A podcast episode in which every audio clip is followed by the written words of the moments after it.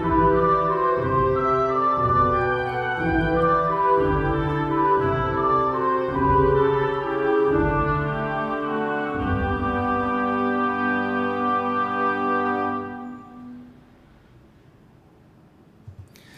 minha amiga, olá, meu amigo, como é que vocês estão? Bem-vindos a mais um episódio onde estudamos a obra fundamental da doutrina espírita, o Evangelho segundo o Espiritismo.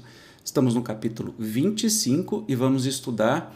É, o capítulo tem o título Buscai e Achareis. Hoje vamos estudar uma das passagens mais lindas que temos nos Evangelhos, que é Observai os pássaros do céu. Então, sem demora, vamos lá para o texto dos evangelhos. Não acumulei os tesouros na terra, onde a ferrugem e os vermes os comem e onde os ladrões os desenterram e roubam. Acumulai tesouros no céu, onde nem a ferrugem, nem os vermes os comem, porquanto, onde está o vosso tesouro aí está também o vosso coração. Eis porque vos digo: não vos inquieteis por saber onde achareis o que comer para sustento da vossa vida, nem de onde tirareis vestes para cobrir o vosso corpo. Não é a vida mais do que o alimento e o corpo mais do que as vestes. Observai-os, pássaros do céu, não semeiam, não ceifam, nada guardam em celeiros, mas vosso Pai Celestial os alimenta. Não sois muito mais do que eles e qual, dentre vós, o que pode, com todos os seus esforços, aumentar de um covado a sua estatura. Porque também vos inquietais pelo vestuário. Observai como crescem os lírios dos campos, não trabalham, nem fiam. Entretanto, eu vos declaro que nem Salomão, em toda a sua glória, jamais se vestiu como um deles. Ora, se Deus tem o cuidado de vestir dessa maneira erva dos campos, que existe hoje e amanhã será lançada na fornalha, quanto maior cuidado não terá em vos vestir, ó homens de pouca fé. Não vos inquieteis, pois, dizendo, que comeremos ou que beberemos ou de que nos vestiremos como fazem os pagãos, que andam à procura de todas essas coisas, porque vosso Pai sabe que tendes necessidade delas. Buscai primeiramente o reino de Deus e a sua justiça, que todas essas coisas vos serão dadas de acréscimo. Assim, pois, não vos ponhais inquietos pelo dia de amanhã, porquanto amanhã cuidará disse. A cada dia basta o seu mal. Isso está em Mateus 6. É um dos textos mais lindos da Bíblia que vem é, se contrapor a especialmente acumular, né? Que a gente está sempre acumulando coisas, ou seja, o capitalismo. Então, Jesus, como revolucionário que foi, vem nos trazer essa mensagem importantíssima sobre acumulação, como nós perdemos tempo né, em é, termos muito em vez de sermos. Você vê que na natureza nenhum animal passa fome enquanto o outro acumula de alimento, por exemplo. Só o ser humano faz isso. Mas vamos ver a interpretação que o livro dos Espíritos, ah, o livro dos Espíritos, eu estou bom aqui, que o Evangelho nos traz, que os Espíritos nos traz. Vamos lá. Interpretadas a letra, essas palavras seriam a negação de toda a previdência, de todo o trabalho e, conseguintemente, de todo o progresso. Com semelhante princípio, o homem limitar-se-ia a esperar passivamente. Suas forças físicas e intelectuais conservar-se-iam inativas se tal fora sua condição normal na Terra, jamais houvera ele saído do estado primitivo e, se dessa condição fizesse ele a sua lei para a atualidade, só lhe caberia viver sem fazer coisa alguma. Não pode ter sido esse o pensamento de Jesus, pois estaria em contradição com o que disse de outras vezes, com as próprias leis da natureza. Deus criou o homem sem vestes e sem abrigo, mas deu-lhe a inteligência para fabricá-los. Olha que interessante, né? Então a gente começa aí com uma uma pergunta, uma dúvida que os espíritos trazem: como é que é assim? Quer dizer que a gente tem que só ficar esperando que as coisas caiam no céu. Não, se Deus nos deu a inteligência é para que a gente possa trabalhar. Mas aí é muito diferente de trabalhar, ganhar o seu pão, ter uma vida boa, confortável, do que você acumular grandes riquezas enquanto o seu irmão está passando fome. Né? Mas vamos ver o que os Espíritos falam, senão vai ser o Evangelho segundo o Evandro, e isso não é bom, não é legal. Vamos continuar.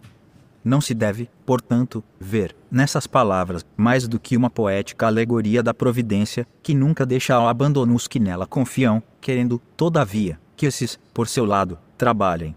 se ela nem sempre acode com um auxílio material, inspira as ideias com que se encontram os meios de sair da dificuldade. Capítulo XXVI, item 8. Deus conhece as nossas necessidades e a elas provê, como for necessário.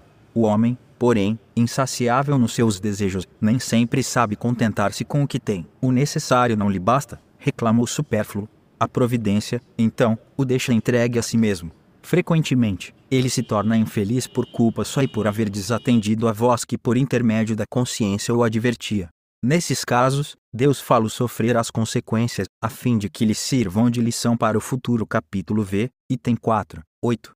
A terra produzirá o suficiente para alimentar a todos os seus habitantes, quando os homens souberem administrar, segundo as leis de justiça, de caridade de amor ao próximo, os bens que ela dá.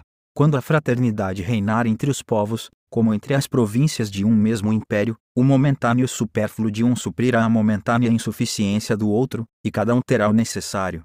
O rico, então, considerar-se-á como um que possui grande quantidade de sementes, se as espalhar, elas produzirão pelo cêntuplo para si e para os outros, se, entretanto, comer sozinho as sementes, se as desperdiçar e deixar-se perco o excedente do que haja comido, nada produziram, e não haverá o bastante para todos.